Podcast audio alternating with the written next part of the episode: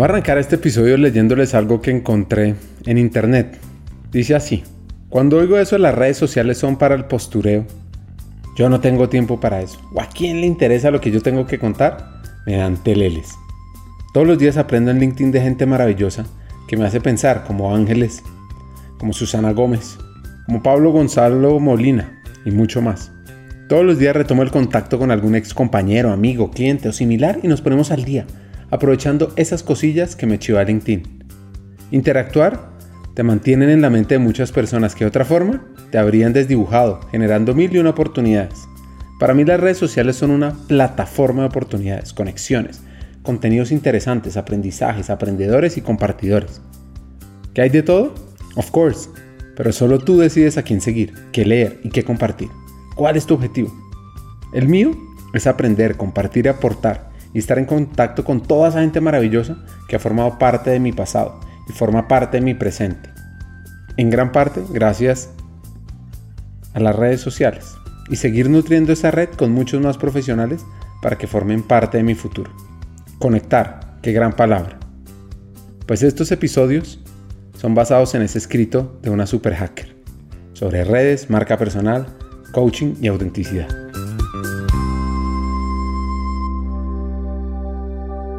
Hackers del Talento, más que un podcast, es una comunidad. Una comunidad que aprende a partir de las historias de CEOs, de líderes de talento humano, de influenciadores y pensadores, donde ellos nos comparten sus aprendizajes, sus historias de vida, para que juntos humanicemos las compañías en América Latina.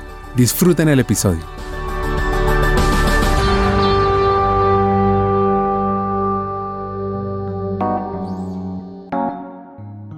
El episodio de hoy es con Blanca Rodríguez, una española fuera de serie que ha vivido en varios lugares, que hoy está liderando el talento en una gran firma de abogados. Su infancia estuvo marcada por la casa de la abuela y por recorrer España. Primero Santander, luego, imagínense, las Islas Canarias y después la capital, Madrid. Mi padre es una persona con unos valores súper firmes, es una persona muy recta, además era director de recursos humanos. ¿eh? luego, luego, si quieres, hablamos sobre ello. Y, la verdad es que, bueno, pues, eh, pues ellos han, han influido mucho ¿no? en, mi historia. En Canarias eh, cambié varias veces también de colegio, que esto me ayuda también mucho pues, a, esa capacidad de adaptación que te decía. ¿no? Y, de niña pues era una persona, yo era una niña súper deportista, muy inquieta, me encantaba aprender y, y, la verdad es que hice muchísimas cosas. Hice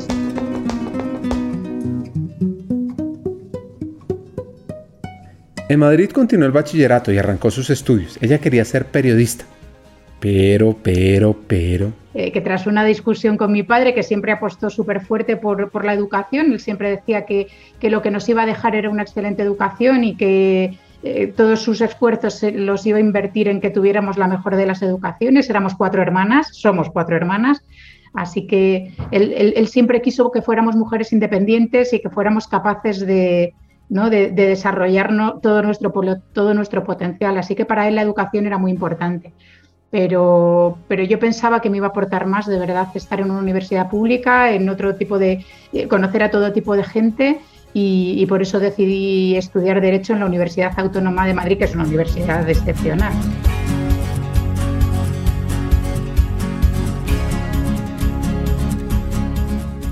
Es decir, Blanca se imaginaba como Harvey en la serie Suits, nuevamente. Pero, pero, pero. Pero no tenía muy claro qué es lo que quería, qué es lo que quería hacer, ni siquiera lo, ni siquiera lo pensaba. En realidad me vino más, eh, más dado por las circunstancias cuando terminé la carrera, porque, porque en esa época la verdad es que teníamos muy poca información. Así que, que la verdad es que eh, mis estudios de, Derecho pues eh, no los aproveché mucho no sacaba muy buenas notas. Eh, fue un giro en mi trayectoria como, como, excelente estudiante, ¿no? La verdad es que pasé más tiempo en la cafetería jugando al mus con toda esa gente diversa que quería conocer y conocí que, que, estudiando. Saqué bien la carrera, terminé pues, en los años que tenía que terminar, pero, pero terminé un poco perdida. No sabía muy bien qué es lo que quería hacer con, con mi vida profesionalmente. Entonces caí en, bueno, empecé a hacer trabajos de todo tipo, ¿no? desde, bueno, estuve incluso trabajando disfrazada de pollo en unos grandes almacenes vendiendo nuggets de pollo mientras estudiaba y luego estuve trabajando pues de todo. Yo siempre me he sacado las, las castañas del fuego, ¿no? Y, empecé a trabajar cuando terminé la carrera en, en una consultora que acababa de llegar a España como recepcionista. Ese fue mi primer trabajo.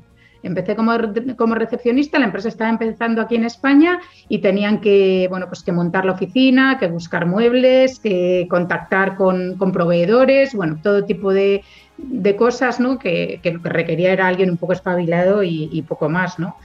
Y, cuando terminó esa etapa de, de, aterrizaje, me di cuenta de que a mí lo que me gustaba era, era trabajar con gente y conocer gente, así que, que propuse el, que me dejaran pasar al ámbito de recursos humanos. Y de hecho lo que les planteé fue, oye, dejarme probar en recursos humanos, yo creo que lo haría muy bien, me gustaría probar en, selección y, si no funciona, presento mi baja voluntaria al mes, pero dejarme probar un mes y, y ver si realmente da resultado. Siempre se ha sacado las castañas del fuego, se las ha arreglado, o más bien, lo ha logrado de sobremanera pues eh, quedé número uno del sur de Europa en, selección. Así que parece que la apuesta salió bien. y ahí estuve pues unos cuantos años trabajando como, como técnico de selección y finalmente como responsable del equipo de selección. Termina su maestría en talento humano y en el 2014 cambia de rol. Un paréntesis aquí, paréntesis de historia mundial española. Ese fue el año el 11 de marzo, donde tristemente fueron atacados cuatro trenes en España por grupos terroristas como Al-Qaeda.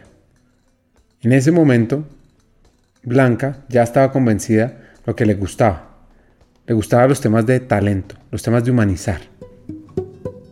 Así que después de esos cuatro primeros años, pues eh, sentía que estaba tocando techo y uno de mis clientes pues me ofreció incorporarme con ellos, ¿no? me, ofreció incorporarme como, eh, como responsable de, recursos humanos y, fue una equivocación. ¿no? Me preguntabas eh, cuando hablábamos el otro día cuál había sido, eh, cuáles habían sido mis equivocaciones ¿no? en, en, mi trayectoria profesional y, bueno, pues esta fue una primera equivocación. ¿no? La verdad es que ni, ni siquiera lo pongo en el currículum. Fueron unos meses y aprendí qué es lo que no quería. ¿no? Fue, la verdad es que, que, las cosas no fueron como yo imaginaba o como me habían contado. Era un ambiente pues bastante, bastante tóxico y, la verdad es que no estaba contenta. Veía que la gente no era feliz allí y, que además eh, yo no podía impactar con, con mi visión y, con cómo yo veía pues, eh, que deberían desarrollarse las cosas. Así que al poco tiempo pues eh, empecé a buscar eh, un cambio y, me incorporé en el grupo ACS, que es una constructora gigantesca, ¿no? es el primer empleador de Europa, en una de las empresas del grupo que se llama SICE. Allí me incorporé como, como, técnico, de, como técnico senior de recursos humanos y, llevaba casi toda la parte de, de selección. En esa empresa tuvo un jefe fuera de serie. Ahora, ¿por qué fuera de serie? Bueno, pues muchos retos, porque la verdad es que, solo había trabajado como técnico de selección y, incorporando profesionales, eh, bueno, pues desde el ámbito de, eh, una consultora, ¿no? Y, aquí en realidad trabajaba en cliente final y, tenía que, ampliar mucho mi campo de, actuación.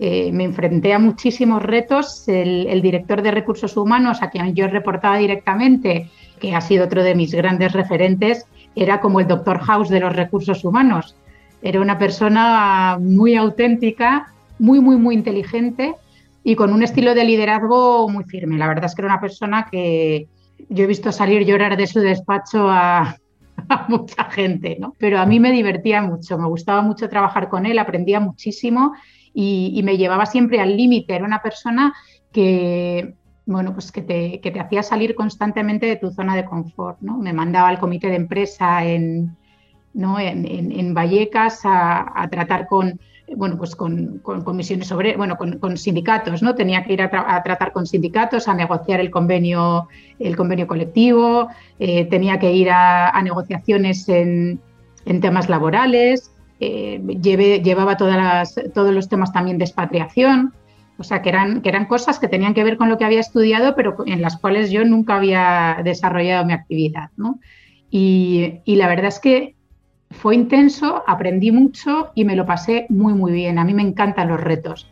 Me estimula muchísimo el, trabajar en proyectos nuevos que me hagan crecer y que me ayuden a enfrentarme pues, a, a cosas con las que no me he enfrentado antes. ¿no? Y esto hace que me crezca muchísimo.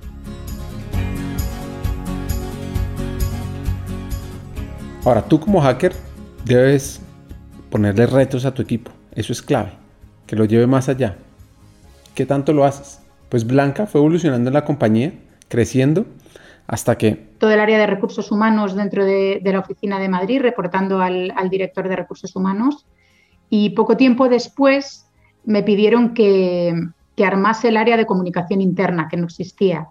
Entonces, eh, a nivel transversal, pues eh, impulsé el área de comunicación interna dentro del despacho, incluyendo, bueno, pues eh, todo lo que te puedes imaginar como comunicación interna, ¿no? Desde, desde orientar al Consejo de Administración y al, CEO que acababan de nombrar en temas de visibilidad y de impulso de proyectos que consiguiesen pues elevar el perfil de la organización hasta bueno, pues, eh, crear la, intranet en, colaboración con el equipo de, comunicación, ¿no? de, comunicación externa, para que fuese algo que, hiciese permear la cultura y, generar debates que, ¿no? que, que generasen esa coherencia de la que hablábamos antes, ¿no? de, alinear el equipo con la estrategia, con el propósito y, poner en consonancia lo que pasaba en el pasillo con la visión que tenía la dirección general de, lo que había que comunicar y, poner en marcha. Hicimos proyectos, eh, la verdad que preciosos.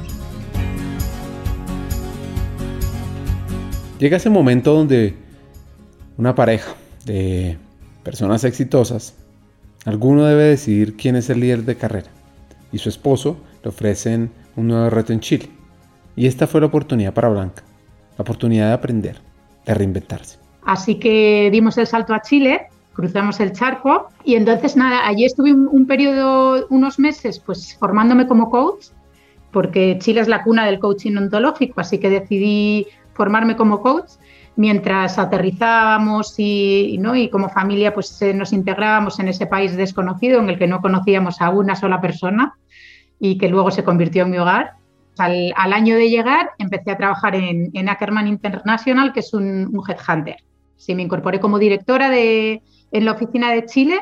Trabajaba con la country manager, que es eh, una, profesional excepcional, Patricia Melchor, y, allí pues aprendí muchísimo. Claro, este fue un reto súper importante en mi carrera porque yo nunca había trabajado en desarrollo de negocio y como directora de, eh, la oficina tenía eh, que, desarrollar negocio, que generar pues, proyectos y luego que ejecutarlos y además eh, coordinar un, equipo de research y, de consultores que, trabajaban conmigo en función de los proyectos. O sea que, era un ámbito totalmente nuevo para mí que nunca había, nunca había trabajado en, un headhunter. ¿no? Hagamos una pausa. Hackers del Talento busca humanizar las compañías, compartir experiencias y mejorar la realidad laboral en Hispanoamérica. Necesitamos de una comunidad, porque solos imposible. Así que tu apoyo es fundamental. ¿Cómo? Compartiendo nuestros episodios por WhatsApp, por las redes sociales, suscribiéndote a nuestras plataformas y comentando. Ya hay varios que se han montado en esta comunidad. Gracias a Crip Bogotá por tu apoyo y cerramos esta pausa. Continuemos con el episodio.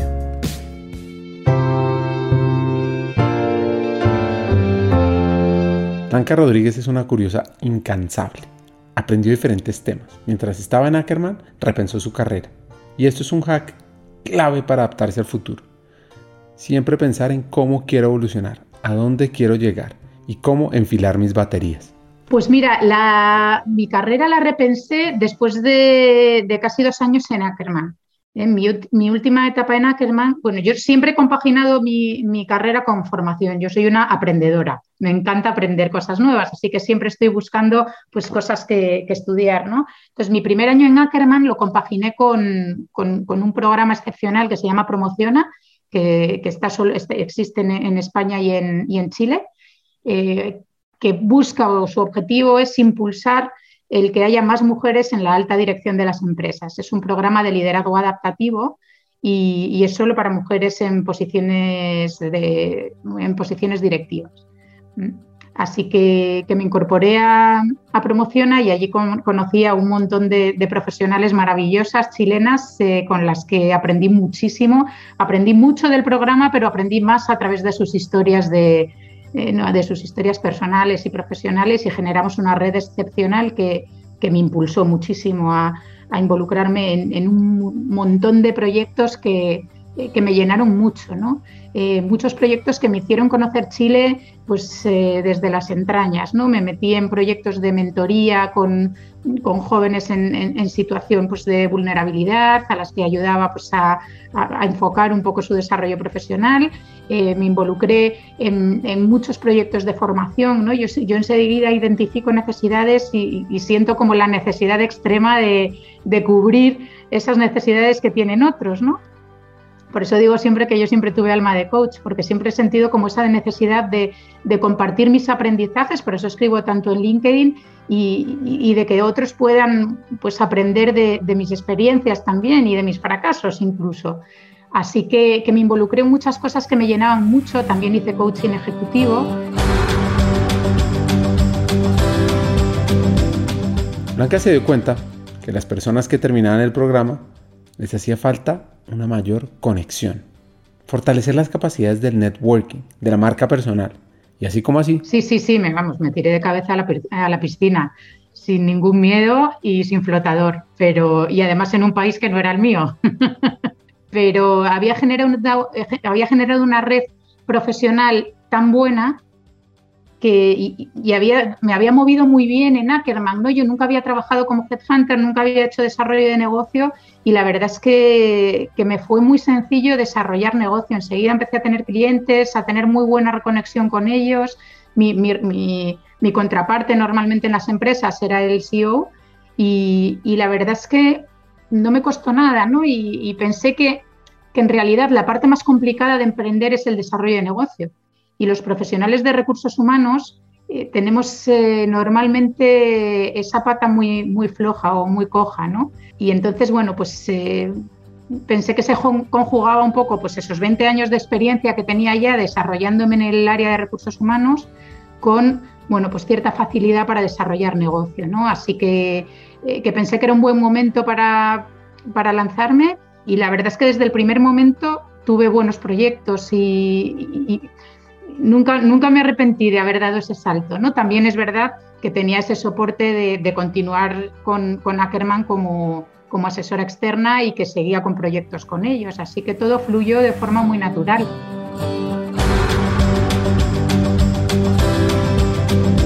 Aprovechó esas redes de contacto para lanzarse en el mundo de los negocios. Y aquí vienen varios hacks de networking, de contacto y un término que ella llama Redcar. La verdad es que, bueno, yo soy una cuenta cuentos, me encanta, me encanta escribir, me encanta contar cuentos a mis hijos y, todo lo veo como un cuento, ¿no? Y, yo creo que mi historia profesional es como un cuento que confluía en este final feliz, ¿no? Y que, es el, eh, la situación en la que estoy ahora. Pues eh, mi paso de Chile a España pues sí que es verdad que me cuestioné si volver a Cuatro Casas, si volver al mercado laboral, si buscar eh, trabajo en, en, una empresa ¿no? como, como, directora de recursos humanos, pero me parecía que era un poco rendirme ¿no? y volver a, eh, pues al calor del hogar que te da pues el, el estar o sentirte parte de una organización. Así que los primeros meses pues continué con mi actividad independiente, seguí desarrollando. La verdad es que el COVID nos ha traído eh, pues cosas también positivas, ¿no? aunque, parezca, aunque parezca mentira, pero se han derribado todas las barreras físicas que existían hasta ahora. Yo continúo desarrollando muchísimos proyectos en Latinoamérica, eh, continúo trabajando con, con Ackerman en proyectos, continúo trabajando eh, con muchos clientes que desarrollé allí y eso me dio un colchón para poder lanzarme también en España y, trabajar aquí de forma independiente. Y luego me ha pasado otra cosa que creo que es un aprendizaje súper importante. Como yo siempre he sido muy activa en redes sociales y he escrito mucho en LinkedIn, en España mi público objetivo se había dibujado ¿no? esa imagen mía en, la cabeza eh, yo he cuidado mucho mi red de contactos. me gusta mucho hablar de redgar, ¿no? de regar la red. Para mí es muy importante el, el, regar las redes que vamos teniendo durante nuestra trayectoria profesional. Yo sigo manteniendo relación con todos mis compañeros de todas las empresas por las que he pasado. Eh, les felicito en sus cumpleaños, cuando cambian de trabajo les escribo un mensaje, eh, porque me interesa de forma genuina, ¿no? Y yo no quiero perder el contacto con esas personas que han formado parte de mi vida y, a las que admiro profesionalmente, ¿no? Así que siempre he cuidado mucho mis redes de contacto, mis redes profesionales y mis redes de amigos. Y, y esto que ha generado, pues ha generado pues el que cuando llegase a España me empezase a escribir gente para preguntarme si, si podía ayudarles ¿no? con, determinados temas. Así que desde el primer día que aterricé, empecé a tener clientes eh, de coaching. fue impresionante. La verdad es que eh, para mí ha sido un aprendizaje, ¿no? El darme cuenta de lo importante que es el networking, de lo importante que es la visibilidad y de lo importante que es tener una marca personal pues, eh, trabajada, consolidada y con los objetivos y las metas claros porque como decía el gato de Cheshire, si no sabes dónde quieres ir, entonces da igual el camino que escojas, ¿no? Si tienes clara tu meta, es muy fácil el que puedas marcar los pasos necesarios para alcanzarla. Y luego, bueno, pues el tener bien, bien definido cuál es tu público objetivo, ¿no? A quién te diriges y, cómo puedes ayudarles. Al final, si, eres ayudador y durante tu carrera has, tenido foco en ayudar a la gente, y para mí ha sido algo natural y, y, que, ha surgido de, forma espontánea, ¿no? Pues me he dado cuenta que todo eso vuelve multiplicado exponencialmente. Y he tenido a muchísima gente en mi camino que ha intentado ayudarme y que me ha ayudado. Y, la verdad es que eso es, eh, es algo precioso, ha sido un aprendizaje muy bonito y, ahora intento, bueno, pues eh, mostrárselo a, a todas esas personas que me siguen, por ejemplo, en redes sociales, porque es un aprendizaje que he vivido, no es algo que he aprendido en ningún curso de formación.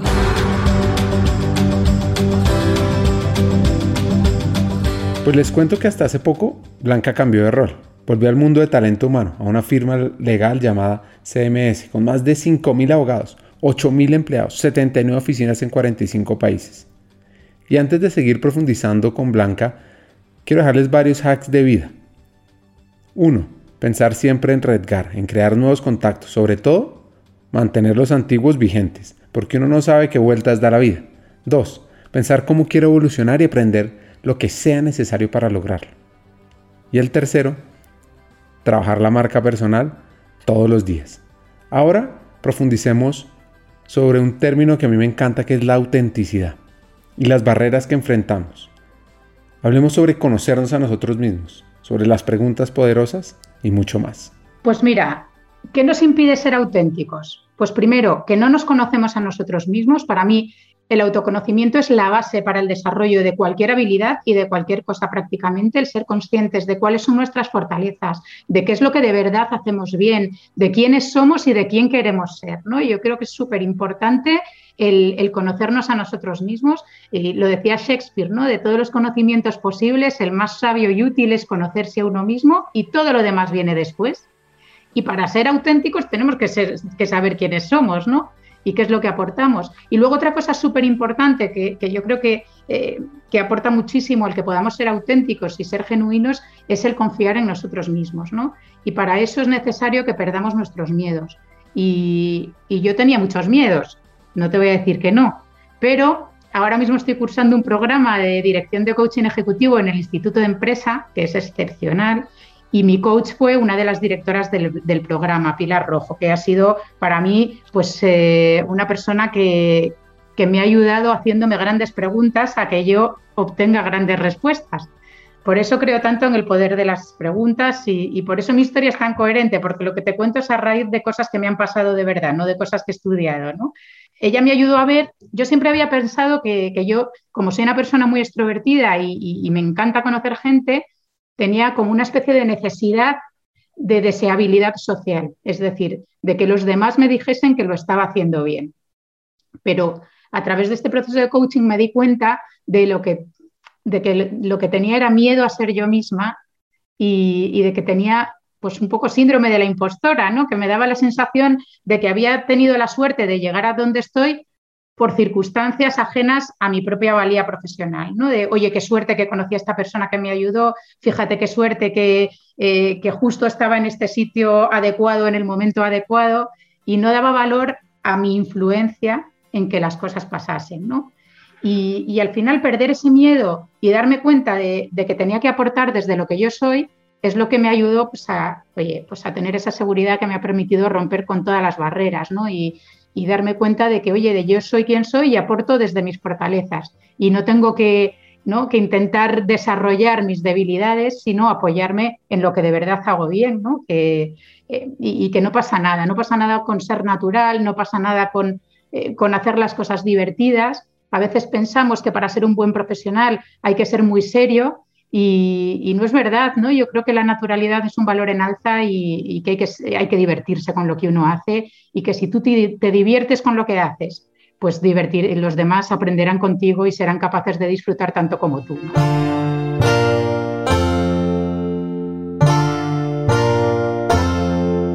Tener la confianza en mí mismo para romper barreras. No pasa nada con ser natural. Diviértete con lo que haces. Así que para arrancar, ¿qué preguntas debo hacerme? Pues mira, yo creo que una pregunta muy poderosa y que es muy interesante es ¿quién quieres ser? Muchas veces no pensamos en cuál es nuestra meta, ¿no? Simplemente dejamos las, cedemos las riendas a otros de nuestra carrera profesional y, nos dejamos llevar, ¿no? Yo creo que hay que llevar las riendas de, nuestra carrera y, y, no tener miedo, no dejar que el miedo nos paralice, ¿no? porque para mí una gran pregunta siempre va ¿no? precedida del ¿para qué? ¿Para qué tienes miedo? ¿Para qué no haces? ¿Para qué no propones? ¿Para qué no haces una pregunta en una reunión? ¿no? Eh, y, el, ser valientes, ¿no? porque nos han enseñado a ser prudentes, pero, pero tenemos que ser valientes. Y, el mundo es de los valientes. Y no te arrepentirás eh, nunca de lo que has hecho, no te arrepentirás siempre de lo que no hiciste.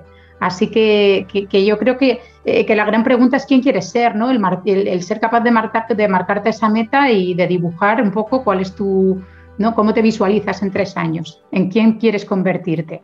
¿Qué te gustaría que dijesen en el discurso de tu jubilación?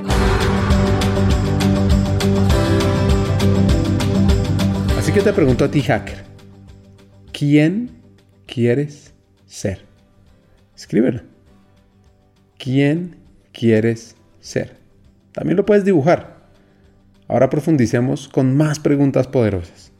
Vale, pues mira, yo descubrí las preguntas poderosas eh, cuando, cuando empecé a estudiar coaching, ¿no? Las preguntas, la pregunta es un poco la base del coaching, porque, bueno, pues yo creo que, la base de, cualquier proceso de, comunicación, pues es la escucha, ¿no? Muchas veces pensamos que, el mejor comunicador es eh, aquel que tiene una excelente capacidad para, hablar y para trasladar sus, conocimientos, ¿no? pero en realidad eh, el verdadero poder en el proceso de comunicación lo tiene el que escucha, ¿no? porque como dice Larry King, eh, nunca aprenderás nada mientras estés hablando. Así que en eso se basa un poco, yo creo que, toda esta estrategia de las preguntas poderosas aplicadas a la gestión de personas y de recursos humanos. Yo creo que, eh, que un buen líder es aquel que sabe equilibrar cabeza, manos y corazón eh, cabeza para, estar en la estrategia, manos para dar ejemplo, no para ejecutar, y, corazón para conectar con el equipo y alinearlo bueno, pues con el propósito y con la, y con la estrategia de, la organización, dando ejemplo de, ello. Y para eso, pues, eh, pues una herramienta fundamental y, estupenda para, sacar lo mejor de nuestros equipos son las preguntas poderosas, ¿no? que son aquellas preguntas eh, que haces para el otro. No son preguntas que, haces eh, pensando en, lo que tú quieres oír, sino preguntas que haces para la persona que tienes delante y a la que quieres ayudar a, desarrollarse. Las preguntas poderosas son aquellas que generan reflexión en el otro y le ayudan a abrir su mirada y, a descubrir posibilidades. Son normalmente preguntas abiertas y, que, no, que no pueden ¿no? Pues generar respuestas eh, como, sí o no, no, no, generan respuestas con monosílabos, sino que llevan al otro a, reflexionar. Y, siempre intentando eh, hacerlas de forma positiva, centrándose en, la oportunidad que se brinda para el desarrollo personal. ¿Vale? Normalmente, bueno, pues eh, las preguntas poderosas son una herramienta estupenda en cualquier proceso de comunicación, pero, pero son súper útiles en procesos, por ejemplo, de desarrollo de personas o, en entrevistas incluso, ¿no? si, lo estamos enfocando a, los procesos de recursos humanos. Eh, se trata de ponérselo fácil a, la persona que estás entrevistando ¿no? y, luego, pues por supuesto, escucharla pues, con, los, con los cinco sentidos. Eh, escuchaba esta mañana un, podcast estupendo, una TED Talk, en la que una, entrevistadora muy conocida americana pues eh, hablaba de, la, importancia que tiene en el proceso de comunicación el tener esa, esas ganas de aprender, ¿no? Eh, yo, siempre, yo siempre digo que soy una aprendedora, que me interesa de forma genuina pues lo que el otro me tiene que escuchar y por eso intento siempre escuchar eh, con toda mi atención. Apagando un poco esa radio que, tenemos siempre en nuestra cabeza, ¿no? Y, que nos va incorporando pensamientos en el proceso de comunicación. Y, la verdad es que, la clave es escuchar con los cinco sentidos para hacer las preguntas adecuadas. ¿Qué tipos de preguntas poderosas podemos usar? Mira, las preguntas poderosas eh, y pensando sobre todo en procesos de recursos humanos, pues eh, como, hablábamos antes, son preguntas que impulsan al otro a la reflexión ¿no? y a cambiar pues, eh, el tipo de observador que es, ampliar su visión de, del mundo. ¿no? Te voy a decir algunas preguntas en, algunos, que podemos hacer en algunos momentos. Por ejemplo, a la hora de iniciar una conversación de estas características de desarrollo, podemos preguntar ¿Cuál sería un buen resultado para ti? ¿Cuál sería un buen resultado de este proceso y de esta conversación? ¿Qué esperas conseguir? Eso le saca de su zona de confort y le hace reflexionar, ¿no? Y, probablemente, muy importante, porque a veces la mejor pregunta es un buen silencio. Cuando tú mantienes un silencio y das espacio al otro para preguntar, normalmente salen cosas interesantes. No hay que tener miedo al silencio porque el silencio es una, es una gran pregunta muchas veces y lleva a la reflexión, que es lo que estamos buscando. Luego hay muchas preguntas que, crean posibilidades. Por ejemplo, ¿qué pasaría si no hubiera límites? ¿Qué pasaría si estuvieses eh, en una posición de, de liderazgo absoluto? ¿no? ¿O con qué recursos te gustaría contar en este proyecto? Para que ellos imaginen en una situación ideal cómo desarrollarían algo para lo que hoy se sienten limitados, por ejemplo. O preguntas de, que hablan de la situación actual. Está muy bien el pedir que, midan, por ejemplo, ¿no? o que utilicen porcentajes. Del 1 al 10, ¿cuál es tu nivel de satisfacción con este proyecto? ¿No? Dime en qué porcentaje, pues a lo mejor cuando estás en una conversación y la otra persona te dice, no, pues es que no estoy, no estoy contento con el equipo. ¿En qué porcentaje no estás contento con el equipo? ¿Con qué exactamente no estás contento? ¿Qué te gustaría cambiar? Indagar, tener esa curiosidad. Luego, eh, ¿qué pequeño paso sería importante para ti dar? ¿O qué vas a hacer de aquí a nuestra próxima reunión? ¿Con qué te comprometes? ¿Cuáles van a ser tus próximos pasos? O preguntas que hablan de distintas opciones, ¿no? ¿Qué distintos escenarios eh, te puedes encontrar? ¿Qué alternativas tienes? ¿Qué formas tienes de abordar este asunto? ¿O qué es lo que te está limitando? ¿Cuáles son tus principales lastres? Hay un montón de preguntas que generan esa reflexión, pero para, generar buenas preguntas, la, base es escuchar y hacer preguntas que tengan sentido para la persona que tienes delante. Y sobre todo hacer preguntas para el otro. Yo creo que, esa es la clave, la generosidad, la mirada apreciativa y el intentar que el otro pues, pueda, pueda desarrollar esa mejor versión.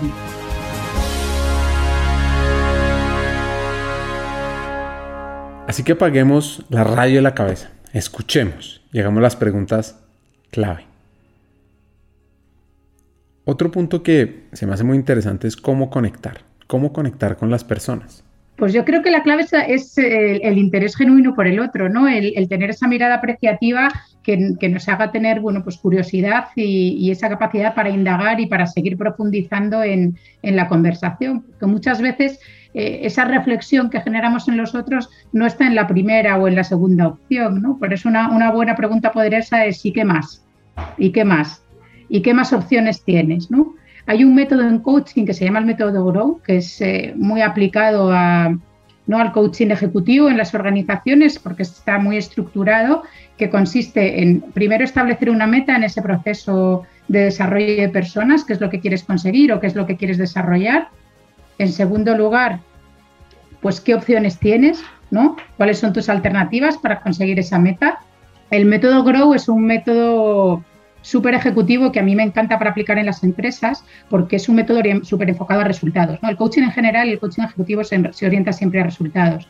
Eh, goal viene de las, de las palabras goal, que es eh, meta, ¿no? Eh, reality, realidad, en qué situación estás actualmente o cuál es el problema, indagar en el problema.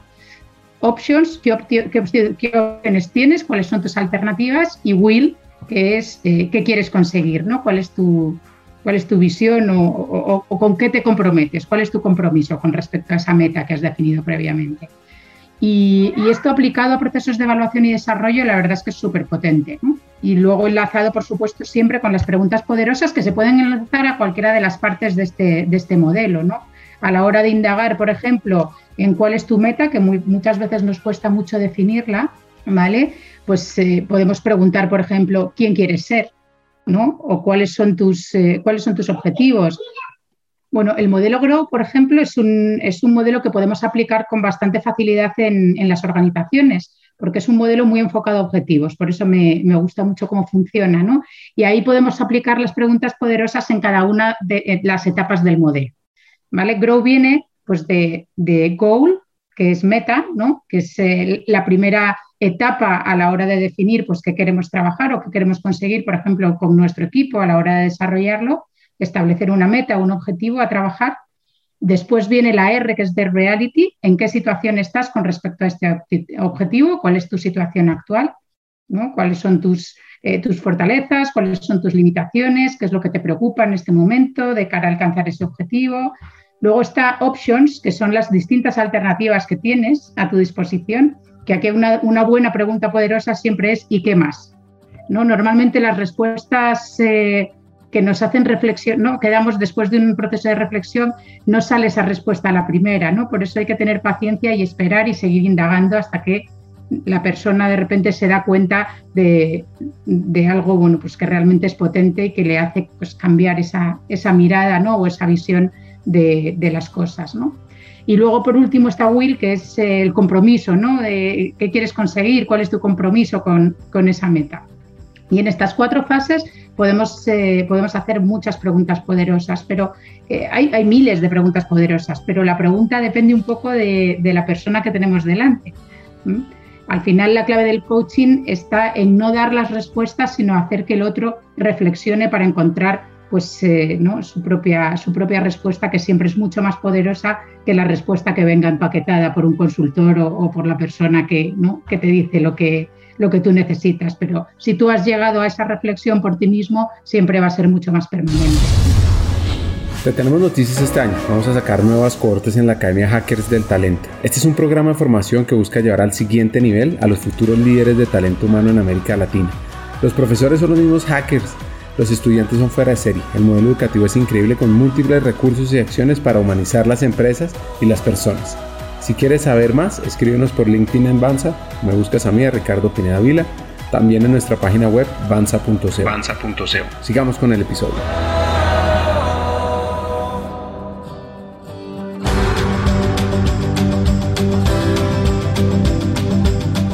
Entonces, simple y poderoso es llevar a las personas a reflexionar a llegar a sus propias conclusiones. Y acá hay un punto clave en esta época, y es el autoconocimiento.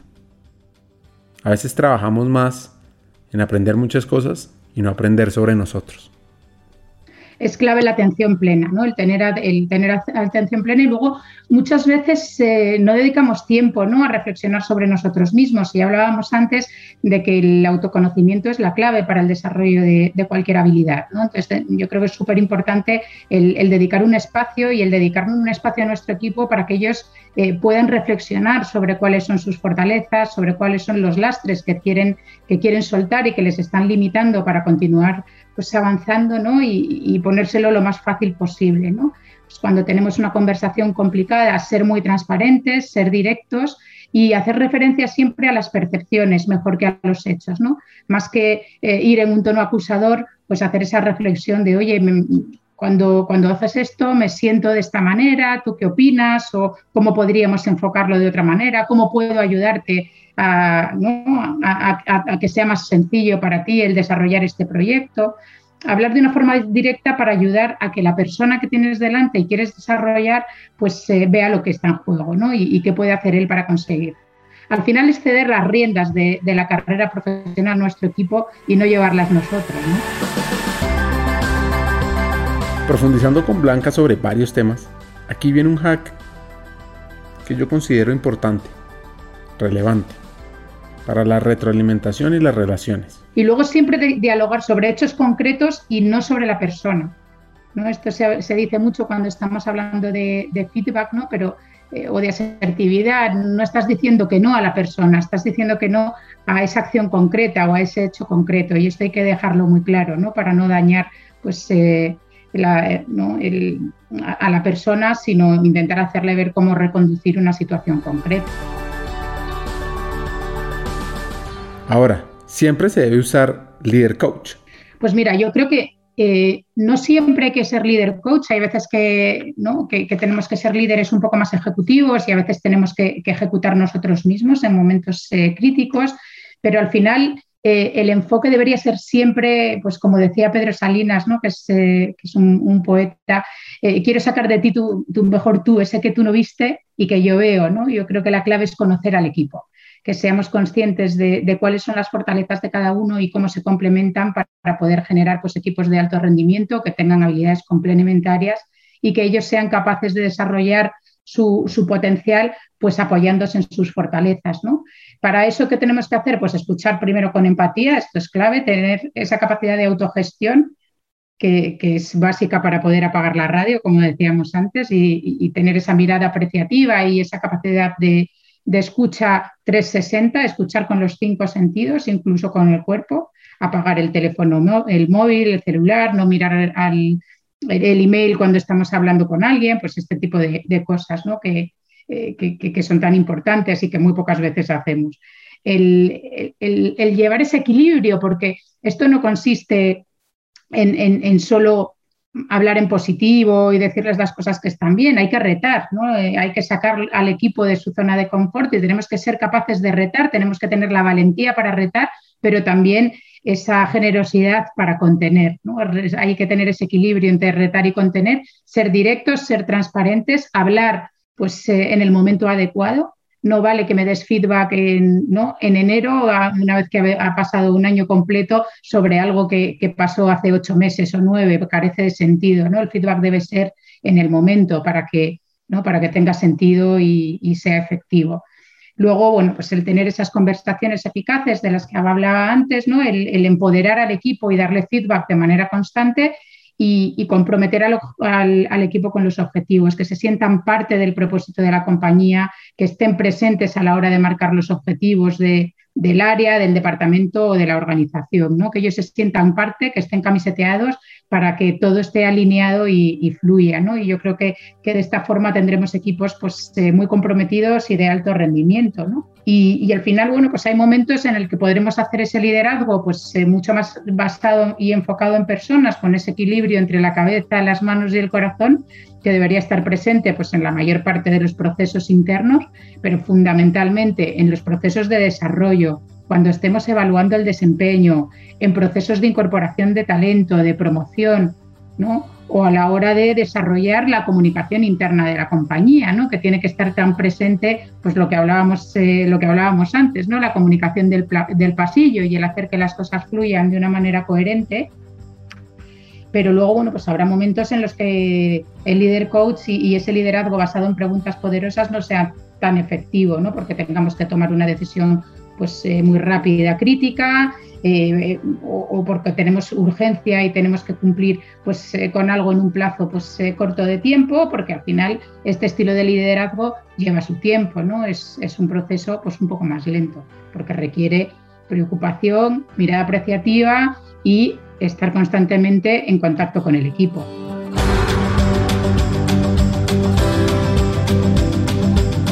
feedback debe ser en el momento adecuado, en el momento preciso.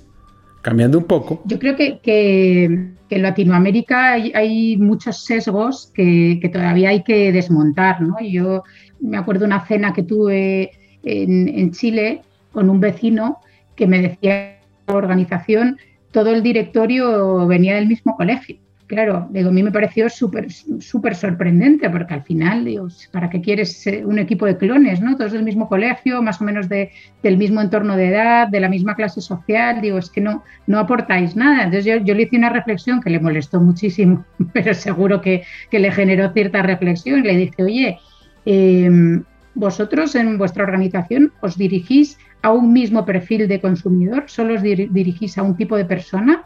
Y me dijo, no, no, nos dirigimos a un espectro muy amplio de, de personas de distintos tipos, de, a hombres y mujeres, de distintos entornos socioeconómicos y tal. Y digo, y entonces, ¿por qué solo pensáis como si fueseis una persona del mismo entorno económico y, con, el mismo criterio si os dirigís a un público diverso? ¿No será mejor tener un equipo diverso para dirigirse a un público diverso?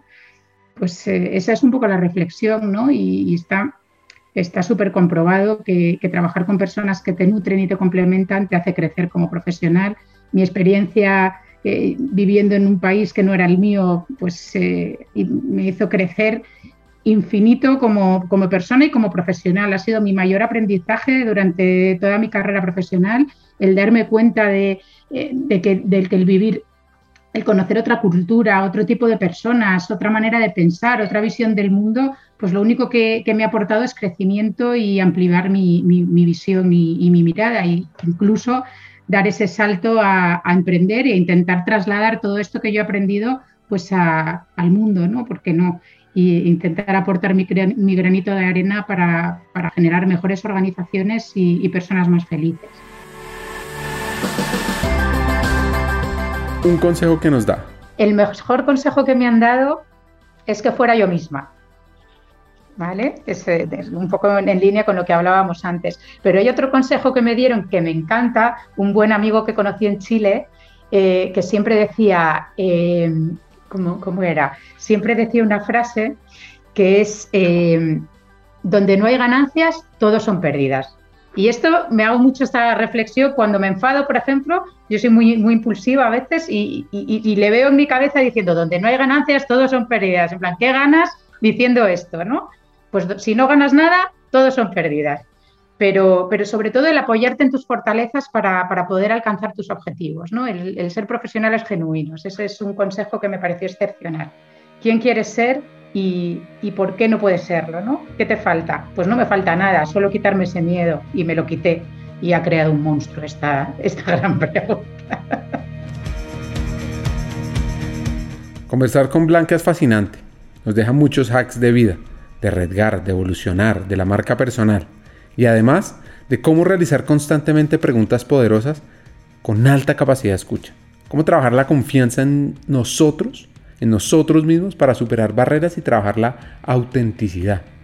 Y por último, de vez en cuando hacernos preguntas a nosotros mismos, profundizar sobre lo que somos, lo que queremos y visualizar nuestras metas. Hasta un siguiente episodio y sigamos hackeando el talento.